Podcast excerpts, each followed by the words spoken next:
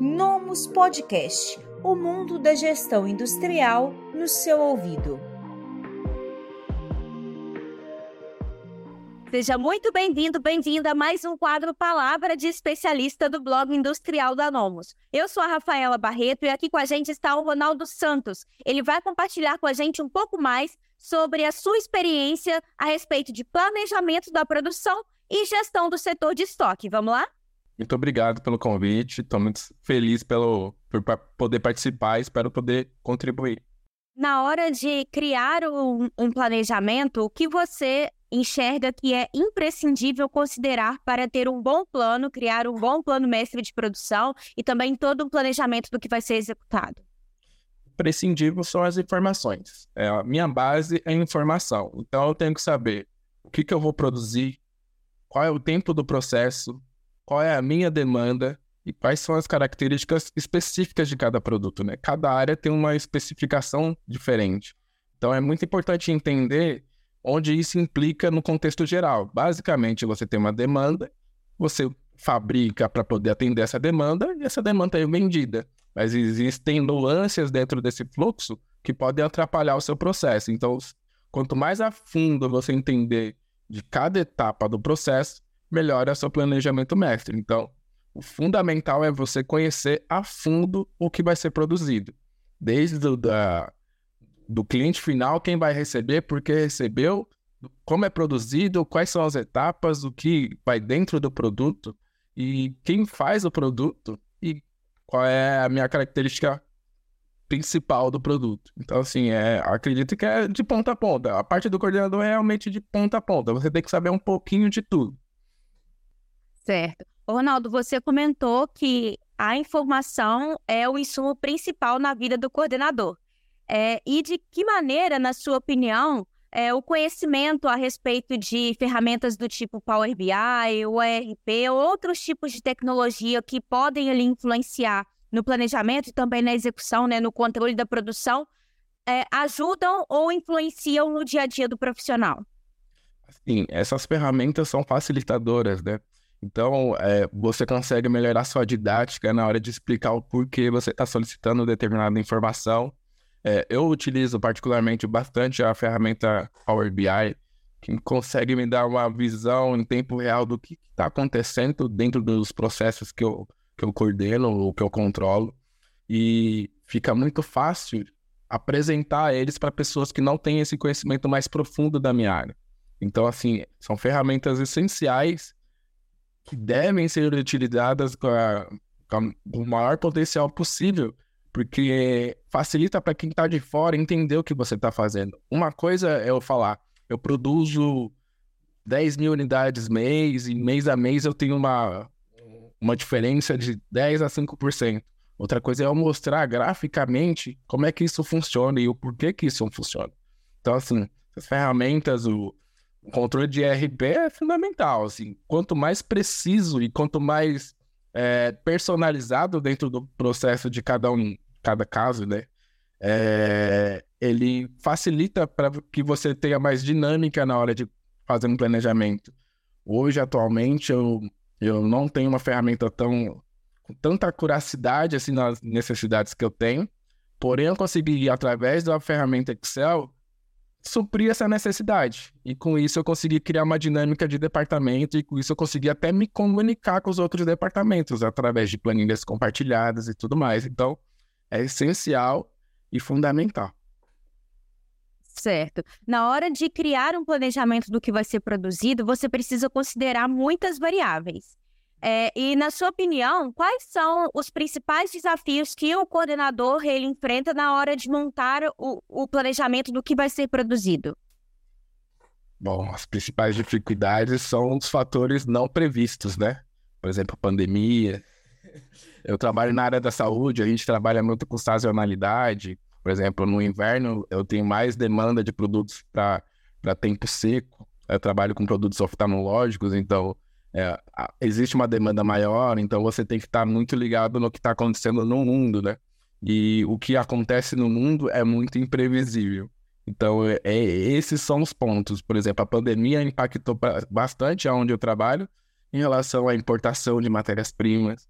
a margem ou o prazo aumentou significativamente, ou seja, você tem que sempre estar atualizado no que está acontecendo no mundo, no contexto geral. E isso é o que mais impacta que você tenha um planejamento mestre mais eficaz.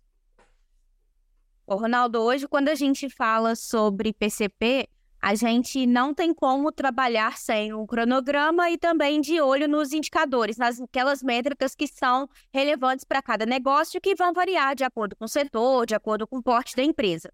Para você, quais são os indicadores primordiais que devem ser avaliados por um gestor que ele não pode perder de vista? Com certeza, no meu caso específico, são as demandas de venda, são o índice de perda, o índice de acuracidade da produção e o índice de falta. Índice, é, esses são os essenciais e vão me dar o parâmetro se eu estou no caminho certo ou não. Certo. E no dia a dia, Ronaldo, como é a relação, é, para quem está ali no trabalhando no PCP, entre o que é planejado e o que é executado? Como é esse controle? Sim, a relação é, é, é, é tensa, a relação é complexa porque é muito fácil planejar e exigir que executem da forma que foi planejado. Mas, é... desculpa a segunda pergunta. É isso, como é a, a rotina de controles dentro da fábrica, aliás, da fábrica não, dentro da empresa?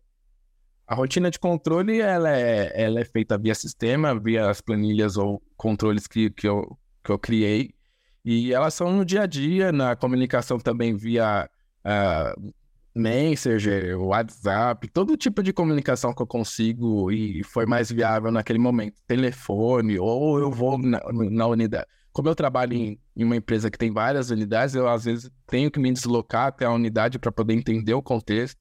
Então, assim, é um controle que eu tento fazer em tempo real. Quanto mais em tempo real for, melhor a precisão nas decisões, porque, como eu disse anteriormente, é muito difícil tudo que você planejou ocorra da forma na prática. Então, quanto, mais, quanto antes você obter uma informação de alguma divergência, melhor vai ser a sua precisão na hora de definir qual vai ser o plano B ou qual vai ser o plano C, para evitar um, um dano maior ou algum problema maior futuramente.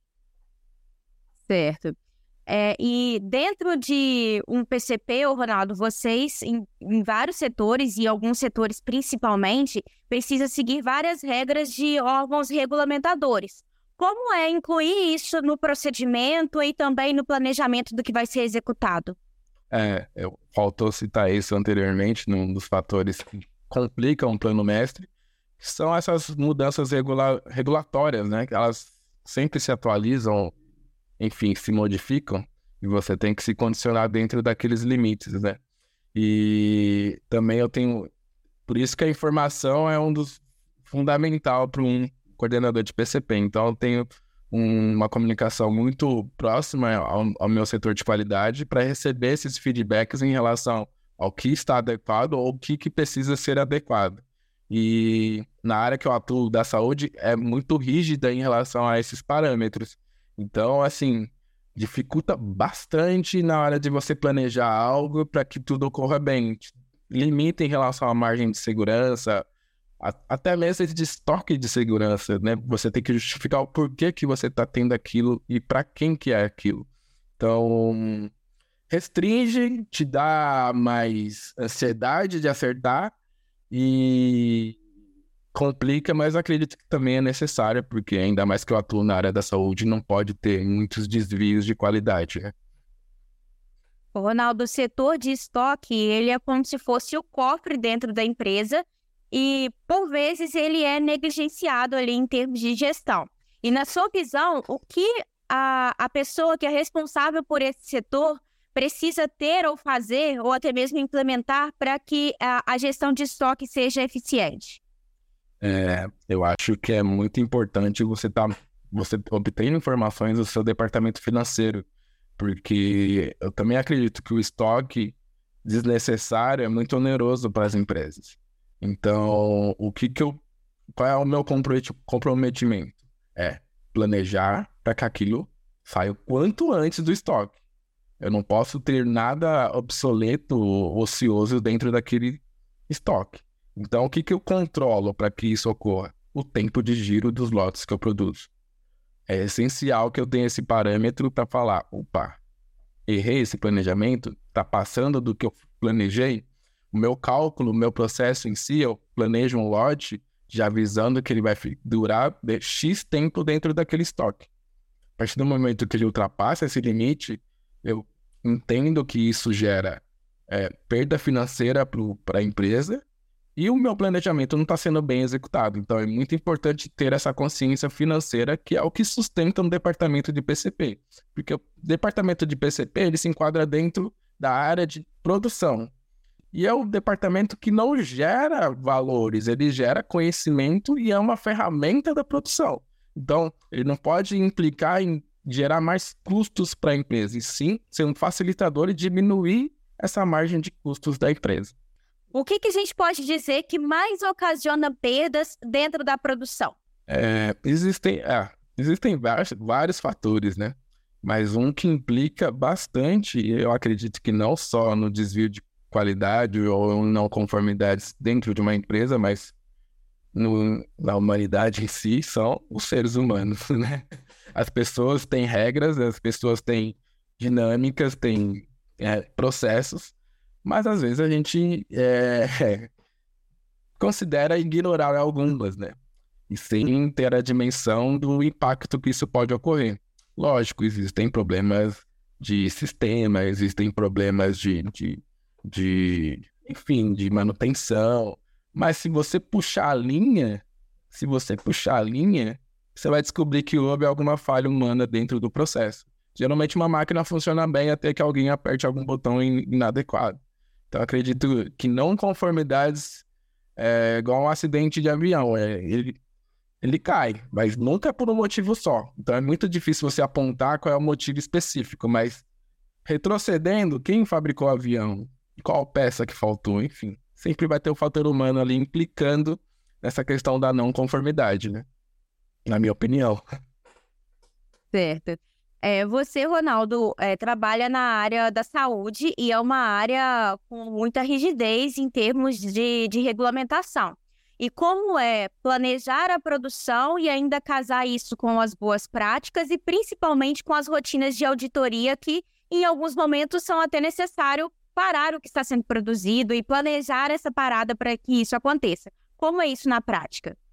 Na prática é tumultuado, na prática é, é crítico, mas é necessário, como você afirmou. Então eu tento adequar um estoque que tenha essa margem de segurança onde eu possa parar a produção durante um dia, por, por qualquer situação, sem que isso implique em estoque acima do que eu preciso, sem que isso implique em perdas por causa que a gente não vendeu conforme a demanda, enfim.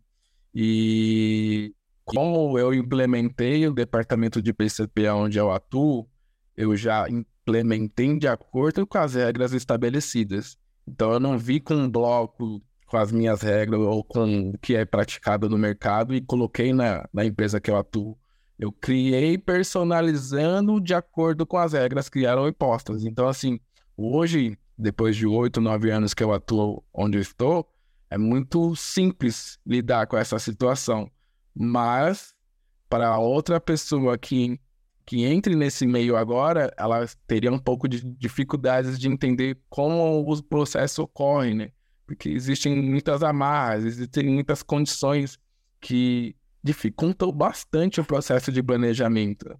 Então, você prever que vai ter uma vistoria é muito difícil, mas você consegue. A partir do momento que você tem a experiência e que você já personalizou o departamento de PCB dentro da, daquela empresa que você atua.